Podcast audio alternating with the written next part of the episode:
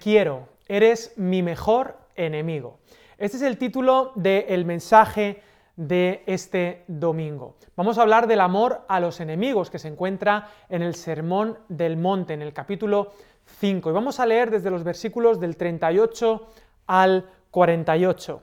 Dice, oísteis que fue dicho ojo por ojo y diente por diente, pero yo os digo, no resistáis al que es malo. Antes, a cualquiera que te hiere la mejilla derecha, vuélvele también la otra. Al que quiera ponerte a pleito y quitarte la túnica, déjale también la capa. A cualquiera que te obligue a llevar carga por una milla, ve con él dos. Al que te pida, dale, y al que quiera tomar de ti prestado, no se lo niegues. Oísteis que fue dicho, amarás a tu prójimo y odiarás a tu enemigo. Pero yo os digo, amad a vuestros enemigos, bendecid a los que os maldicen, haced bien a los que os odian y orad por los que os ultrajan y os persiguen, para que seáis hijos de vuestro Padre que está en los cielos, que hace salir su sol sobre malos y buenos y llover sobre justos e injustos. Si amáis a los que os aman, ¿qué recompensa tendréis? ¿No hacen también lo mismo los publicanos? Y si saludáis a vuestros hermanos solamente, ¿qué hacéis de más? ¿No hacen también así los gentiles? Sed pues vosotros perfectos, como vuestro Padre que está en los cielos es perfecto. Este texto sin duda es el mayor reto del Sermón del Monte. Ah, Gandhi va a decir que el Sermón del Monte es la cumbre de la moral humana y que el amor a los enemigos, entendiéndolo Gandhi como lo, lo entendió, es la cumbre del Sermón del monte. Nos encontramos en una sección de este sermón que se conoce como las antítesis y estamos en las dos últimas. Oísteis que fue dicho, pero yo os digo. Erróneamente pensamos que esto es una, una corrección de Jesús a la Torá a la ley, al Antiguo Testamento, pero no es verdad. En realidad Jesús va a volver a la esencia del Antiguo Testamento y va a demostrar que los rabinos de la época, los fariseos, los escribas, los intérpretes de la ley, se han pasado de la raya y han malinterpretado el texto y que estas enseñanzas ya estaban en la ley de Dios, solo que malinterpretadas por estos maestros. Así que vamos a ver las dos antítesis finales. Oísteis que fue dicho ojo por ojo y diente por diente, pero yo os digo, no resistáis al que es malo. Y en el versículo 43, oísteis que fue dicho, amarás a tu prójimo y odiarás a tu enemigo, pero yo os digo, amad a vuestros enemigos, bendecid a los que os maldicen, haced bien a los que os odian y orad por los que os ultrajan y persiguen. Es decir, amor total hacia el que es malo y amor por los enemigos. Son estas dos ideas y vamos a dividir la enseñanza en estos dos bloques, en no resistir al malo y en amar a los enemigos. ¿Quiénes son mis enemigos? Bueno, el que tiene una misión contraria a la mía o el que me desea el mal. Si mi amigo es aquel que me desea el bien, mi enemigo es aquel que me desea el mal en algún o en otro grado, ya bien sea por X razones de étnicas o razones de envidia, a veces hay eh, odios fraticidas de hermanos, de gente cercana, quizá por rencores del pasado, pero que no te desean el bien. En un sentido teórico, esos son tus enemigos. También aquellos que son enemigos virtuales, ¿no? Ah, quizá ahora menos, pero hay veces que las nacionalidades, sin conocer directamente a, la, persona, se consideran enemigas, o personas que tienen un pensamiento diferente al tuyo, o que parece ser que son de otro partido político al cual tú no votas, parece que aunque no los conozcas y sean personas maravillosas, directamente por tener esa ideología son tus enemigos. Bueno, amor total hacia el que es malo y amor por los enemigos. Estas dos ideas que deben chocarte, deben, deben no dejarte indiferente, porque son ideas difíciles de tragar, es donde más como cristianos debemos diferenciarnos para ser una comunidad de contraste, una contracultura cristiana. Y para cumplir con, estos, eh, con estas órdenes de cómo vivir en el reino de Dios, en la misión de Dios, vamos a necesitar sin duda una dependencia total del Espíritu Santo, más que en cualquiera de las otras ideas que están plasmadas en el sermón del monte. La primera parte que nos habla de oísteis que fue dicho ojo por ojo y diente por diente, nos habla de la ley famosa del talión, la, retribución exacta, que tenía que ver con un contexto legal, es decir, querían reducir la oportunidad de venganza, porque en la antigüedad, si tú a una tribu, atacabas a una tribu y, de tribu a tribu y fallecía uno y matabas a uno, la otra tribu se veía con la, la, la ley de destruir, si pudiera, a toda la otra tribu. Esto en, las luchas de clanes, por ejemplo. Aquí no, aquí la ley dice no va a ser así. Aquí es ojo por ojo y diente por Tiene que ser el equivalente exacto y nada más. Era una orden para restringir, si se me permite la palabra, la venganza. Pero tenía que ver con un aspecto legal de las cortes. Pero los fariseos, los rabinos, los escribas, los intérpretes de la ley quisieron implementar este principio a las relaciones personales. Y debemos entender que el Sermón del Monte no es para generar una nación, un Estado cristiano, claro que no, sino el reino de Dios, una comunidad cristiana donde las relaciones personales es donde se vive el reino. En las relaciones personales no es cuestión de justicia, es cuestión de misericordia, de bondad, de comprensión, de entrega mutua. Pero los fariseos, los escribas, los rabinos dijeron, no, hace falta justicia en las relaciones, ojo por ojo y diente por diente. Malinterpretaron la ley y lo quisieron llevar al terreno del tú a tú. Pero esto no se aplica a nuestras relaciones personales, porque como digo, deben estar basadas en el amor, en este amor que vamos a ver en esta mañana, y no en la justicia. Ahora bien, vamos a hablar de, no resistir al malo. Algunas traducciones han dicho no resistáis al, al mal. Cuidado, no estoy hablando de una aceptación de la injusticia sin venganza. Bueno, han hecho algo malo, no pasa nada, déjalo. No, no se trata de ser unos pusilánimes o, de ser gente que hace la vista gorda al malo, como que no importa. No estamos hablando de eso. En realidad está hablando de no, no resistáis al que es malo. Lo que se nos prohíbe en esta, en esta sección del Sermón del Monte es, no, se nos, lo que se nos prohíbe resistir no es al mal, tampoco se nos prohíbe resistir al maligno, sino a la persona mala, a la contraria. Y nos da cuatro ejemplos de cómo no resistir a esta persona mala. Y son muy duros de, ver. Poner la otra mejilla cuando, cuando te, dan un golpe, acusar ante la ley, no te, no te defiendas con eso, cuando te demanden un servicio obligatorio, llevar una milla, ¿no? los soldados romanos podían obligarte a ir una milla y Jesús dijo, bueno, si te obligan una, ve con ellos dos, y cuando alguien te demanda dinero. Ahora, hay que entender esto en el contexto de la misión. Seríamos unos bobos si simplemente nos dejásemos golpear, porque sí, si nos dejásemos ningunear, porque sí, no tiene ningún sentido. Ahora, si lo hacemos en el nombre de Jesús, si lo hacemos, si estamos recibiendo golpes debido a que somos discípulos de Jesús, si nos están golpeando porque nos tratan como herejes en el contexto del siglo I, por el reino de Dios, por seguir a Jesús, entonces este es el contexto en el que nos invita a no resistir. Y esto hizo la diferencia en los cristianos de los primeros siglos. Ellos asumían son los únicos mártires que iban gozosos, son los únicos mártires que, incluso muriendo, oraban por aquellos que eran sus verdugos. No hay ninguna otra cosmovisión que te invite a esto. Y el ejemplo lo tenemos en Jesús. Jesús, siendo traspasado por clavos, él oraba, Padre, perdónalos, porque no saben lo que hacen. ¿Cómo es posible poder hacer esto? Por la perspectiva eterna. Sin esta perspectiva eterna, nada tiene sentido en este sermón del monte. Sin eternidad, el sermón del monte es un montón de cosas que pueden parecer muy bonitas, pueden hacernos los más buenos y más bobos del mundo, pero no va a dar resultado. Pero como digo, tenemos el ejemplo de vida de Jesús, escupido, golpeado, burlado, insultado, en definitiva, crucificado.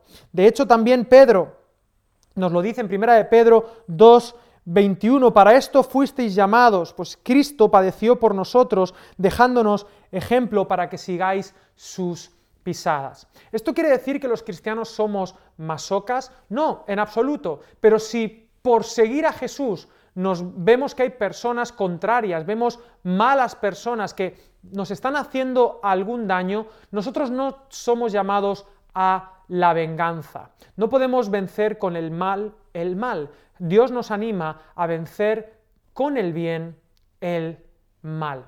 ¿Alguna vez has ah, tenido algún tipo de rechazo por seguir a Jesús? ¿Alguna vez han sido injustos contigo por seguir a Jesús? ¿Cómo has reaccionado?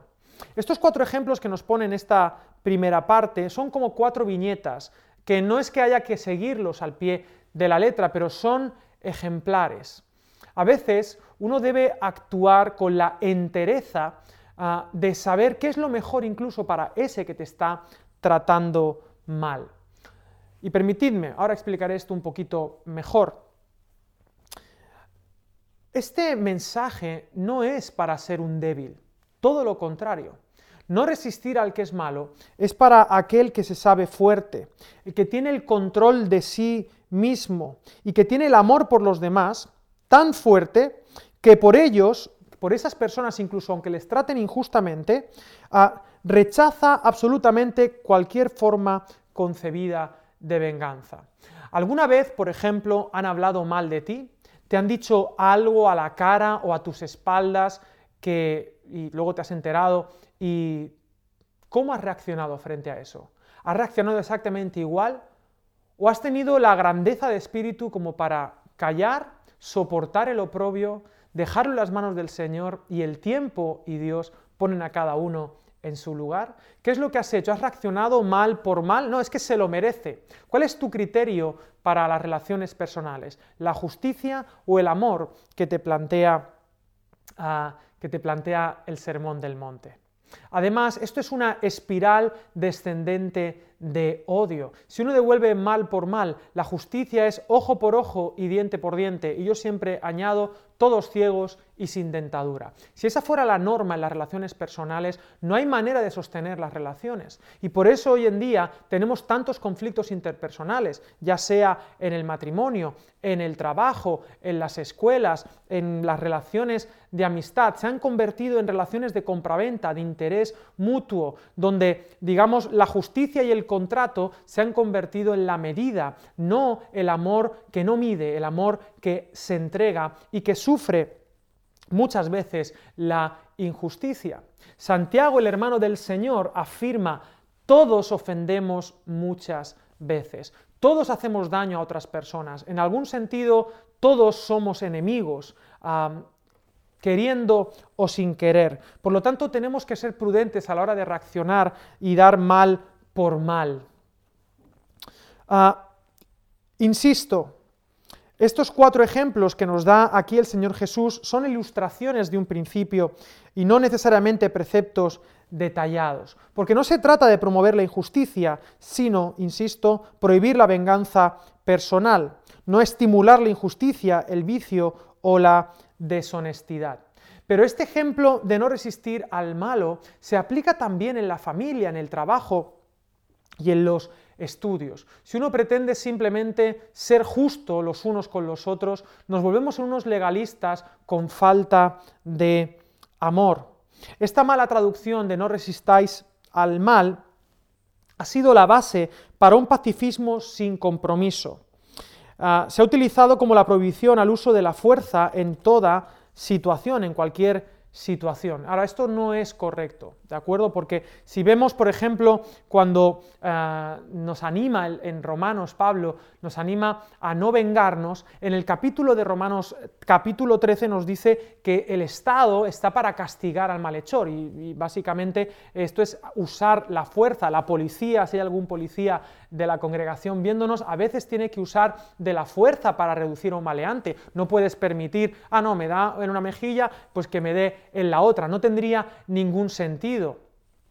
Lo que está diciendo aquí es que en las relaciones interpersonales debes amar, no ser eh, simplemente justo, no hacer un negocio de compraventa. En Romanos 13 nos dice que el Estado es ah, siervo de Dios. Hay que tener mucho cuidado porque en Apocalipsis 13 dice que es un instrumento, un aliado del diablo. Pero en cualquier caso, el punto es que el Sermón del Monte no está para generar un Estado cristiano, una nación cristiana, sino para enseñarnos a vivir como discípulos en el reino de Dios. Jesús no prohibía la administración de la justicia. Hay que, eh, que creer en el imperio de la ley, que además fluye de una cosmovisión judeo-cristiana sino en las relaciones personales no tomarnos por nuestra propia mano la justicia.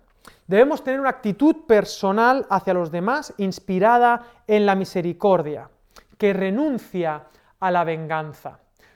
¿Por qué? Renunciamos a la venganza, eso no significa que no vayamos a apelar por los derechos del otro. Pero la Biblia dice claramente, la venganza normalmente eh, surge del odio. Y la Biblia nos enseña que la ira del hombre no puede eh, hacer la voluntad de Dios. Una persona airada, una persona con sed de venganza, jamás hará la voluntad de Dios. El ejemplo que tenemos es, eh, entre otros, es Martin Luther King. Martin Luther King, en un sermón en un, que escribió en una prisión, él, fue, estuvo en la cárcel un montón de veces, eh, fue golpeado, eh, apuñalado por un miembro de su propia ah, etnia, golpeado en el vestíbulo de un hotel, encarcelado 20 veces. Eh, él tenía más razones que nadie, este pastor afroamericano que abogó por los derechos civiles. Él podría haber tenido un discurso de odio de vosotros contra nosotros, de mirad qué malos que sois, de vamos a tener que vengarnos cuando las cosas, cuando cambien las tornas.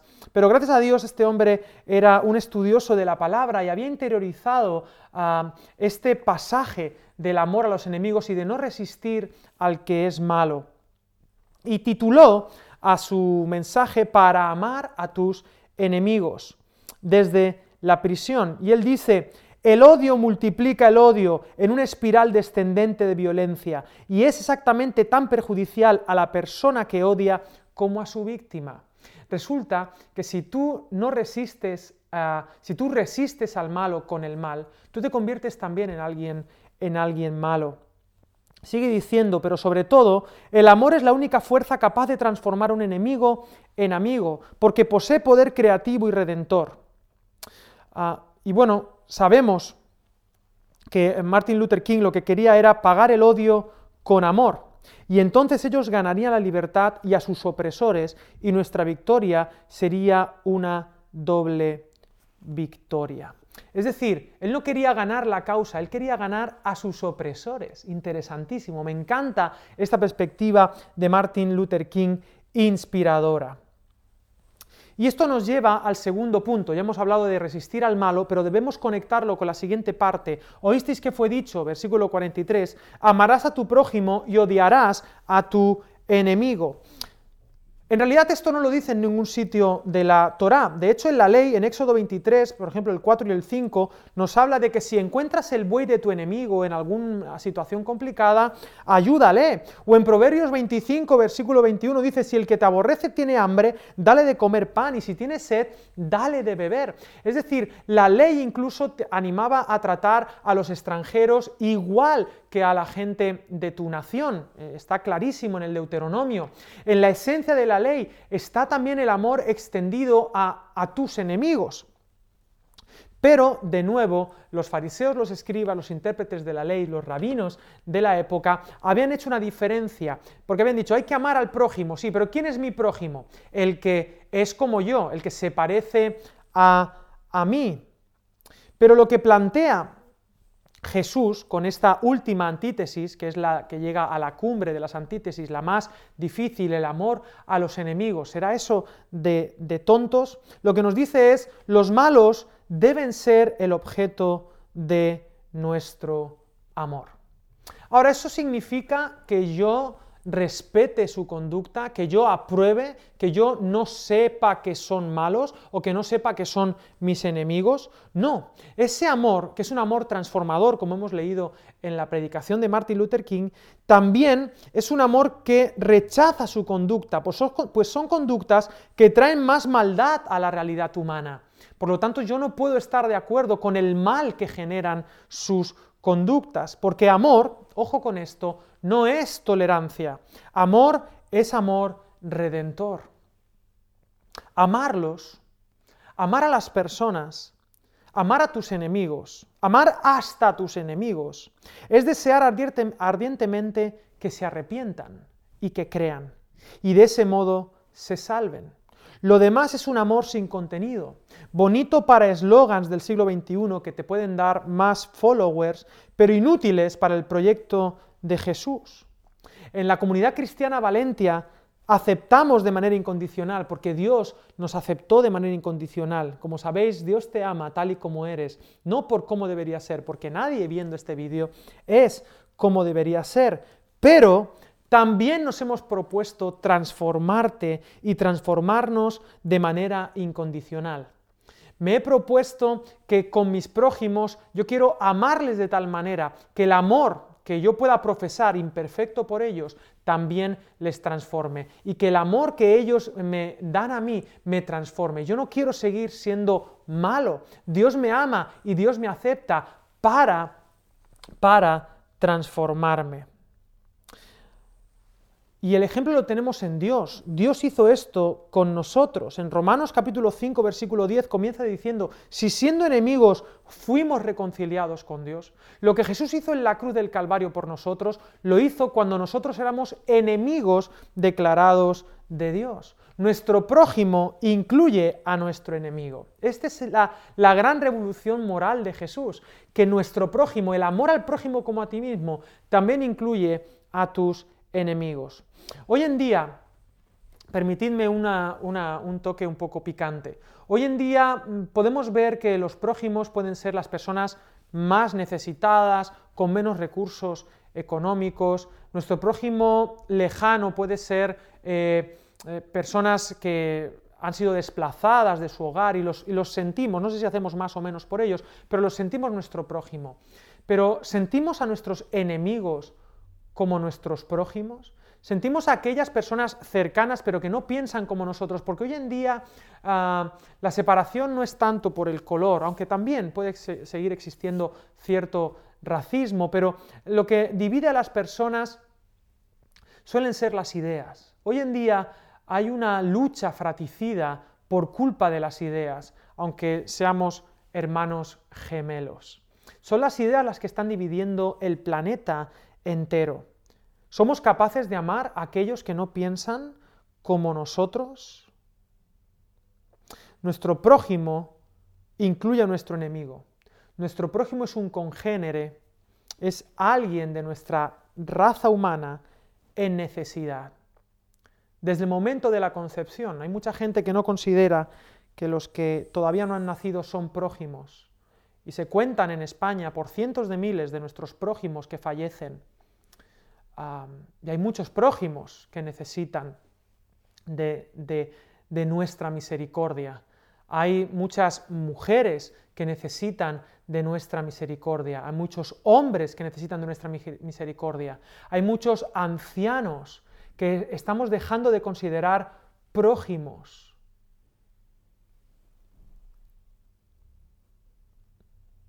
Nuestro prójimo incluye a nuestro enemigo todo lo que divida, polarice, denuncia a otro solo por ser otro o por sus ideas, no refleja el amor que Jesús pide que tengamos. Sí, pero es que ellos nos maldicen. Bueno, aquí el texto es clarísimo. Bendecid a los que os maldicen. Dice Juan Crisóstomo, uno de los padres de la Iglesia, la cumbre más alta del dominio propio es bendecir a los que te maldicen. Imagínate que te insultan y en ese momento en que te insultan tú les dices, te quiero mucho, ah, deseo lo mejor para ti, que Dios te bendiga, pero no decirlo con son, ah, Dios te bendiga, ¿no? como aquel que, que envía a pastar a alguien. No, no, no. Dios te bendiga, ojalá Dios te bendiga mucho y te cuide, te dé salud, te transforme a, la imagen de Jesús. Antes de continuar, me gusta un planteamiento que tiene el teólogo ya fallecido John Stott. Él dice que estas dos eh, líneas antitéticas de, eh, no resistáis al que es malo y el amor a los enemigos, si se considera como una sola, pueden ser como nueve pasos ascendentes del amor. Y quiero daros algunos consejos prácticos. Ahora dejadme darme estos, estos nueve escalones hacia arriba. El primero, eh, que comienza diciendo, no resistáis al que es malo, es no tomar ninguna iniciativa mala. No tomemos iniciativa mala. El fin nunca justifica los medios. No, no, para que aprenda. Para que aprenda voy a ser malo. Bueno, eh, no es la motivación correcta. No tomes ninguna iniciativa mala. Número dos, no te vengues del mal del otro. No, es que hay que hacer justicia en las relaciones personales. Número tres, practica lo que se conoce como la disciplina del silencio. Debemos callarnos. Esto es algo muy importante. Hay gente que cree que no, que debe verbalizar todas las injusticias que le hacen. Yo he experimentado en mi vida a nivel personal que cuando uno simplemente guarda silencio y continúa ah, la marcha y soporta el oprobio, hay mucha más bendición. Y a veces cuando uno habla de más, eh, el Señor dice, bueno, ya se está defendiendo Él, ¿para qué voy a defenderle yo? Así que número tres, debemos callarnos. Esto a veces nos va a llevar a sufrir injustamente, que es el número 4. A veces uno va a tener que esforzarse un poco más eh, sufriendo la injusticia. cuando uno ve que quizá alguien no está cumpliendo con su deber y eso hace que tú debas esforzarte el doble, ah, esto puede llevarte a la queja o puede llevarte a simplemente, bueno, eh, cumplir con tu responsabilidad y entender que el que se lo pierde es aquel que no se está esforzando por el Señor. Sufrir injustamente. Eh, y aquí hay algo que no es muy, muy, muy pop, muy popular, pero hay que decirlo, el, Nuevo Testamento celebra cuando el creyente a causa de Cristo se incomoda. Cuando el creyente a causa de Cristo tiene algún problema, eh, en las cartas de Pablo o Pedro cuando escribe dice, gozaos y alegraos, estáis, estáis sufriendo. Lo dice también, eh, eh, lo hemos visto en, las, en las bienaventuranzas al principio del sermón del monte. Gozaos y alegraos si tenéis la perspectiva eterna. Número 5. Someternos al que hace lo malo aún más allá de lo que nos demanda la segunda milla. Esto enseña mucho si lo hacemos dentro del contexto de la misión, dentro del contexto del reino. Pero cuidado, debemos hacer todo esto, y aquí viene el paso número 6, debemos hacerlo pero sin guardar rencor. Número 6, no debemos aborrecerlo, hay que hacerlo con ánimo pronto, con un corazón eh, agradecido al Señor. Pero no solamente no debemos aborrecerlo, sino que el paso 7, con el amor a los enemigos, Dios nos demanda que lo amemos, que le deseemos el bien. Y ese es el paso 8. Si les deseamos el bien, debemos hacerle el bien. Y el último paso, el 9, rogar a Dios mismo por su causa. Y esta es la cumbre. Dice Bonhoeffer que en la oración nos ponemos al lado del enemigo, junto a él, en favor de él, delante de Dios. Es imposible orar por alguien sin amarle, y este es uno de los retos que te quiero lanzar. Ora por alguien que tú consideras tu enemigo, ora por él, bendícele. Es imposible orar por alguien sin amarle. Ese amor es un amor que no discrimina, el amor de la gracia común, como dice aquí el texto y comienzo a terminar, para que seáis hijos de vuestro Padre que está en los cielos, que hace salir su sol sobre malos y buenos y llover sobre justos e injustos, un amor indiscriminado. Esto se conoce como la gracia común en teología. ¿Y por qué lo hacemos? Porque nuestro Padre es así. Ahora, cuidado, el hombre caído, el hombre que no tiene al Señor, el ser humano que no ha conocido a Jesús, ¿puede amar? Claro que sí. No es que sea incapaz de amar, pero aman a quienes les aman. Eso es lo que dice el texto. Si amáis a los que os aman, ¿qué recompensa tendréis? ¿No hacen también lo mismo los publicanos? Y si saludáis a vuestros hermanos solamente, ¿qué hacéis de más? El amor a los enemigos es un amor donde no hay egoísmo y a mí me retumba esa pregunta. ¿Qué haces de más? ¿Cuál es, ¿Qué es lo que hace la diferencia en la manera en que amamos los cristianos y en la manera en que aman los no cristianos? Porque si no hay ninguna diferencia, los cristianos sobran, pero totalmente. El rasgo diferenciador no es que somos buenos ciudadanos.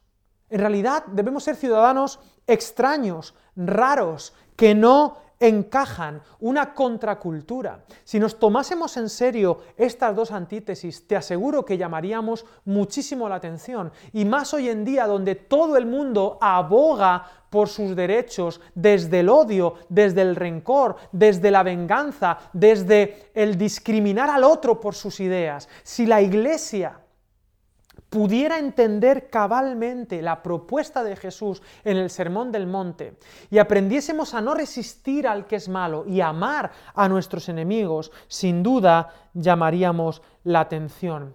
Porque como Jesús, lo peculiar del cristianismo, lo peculiar del cristiano es la cruz. Él no se defendió, él fue a la cruz. Sed perfectos como vuestro Padre que está en los cielos es perfecto, dice el texto. En Lucas capítulo 6 ah, dice, sed misericordiosos, como vuestro Padre que está en los cielos es misericordioso. Perfecto aquí no es, no es perfeccionamiento moral, sed santos en el sentido de no pequéis, no. Aquí el contexto es del amor a los enemigos. Ser perfectos es ser maduros, sería otra traducción. Un cristiano maduro es aquel que ama a sus enemigos. Dice Alfred Plummer o Plumer con doble M, devolver mal por bien es diabólico, devolver bien por bien es humano, devolver bien por mal es divino, es redentor. Y este es el modelo alternativo de Jesús. Estas no son las noticias que salen en, la tele. Los matrimonios que viven bajo esta premisa no son los que salen en las noticias. Eh, estas historias de redención, de amar a pesar del mal, no son las historias que aparecen normalmente en el Facebook.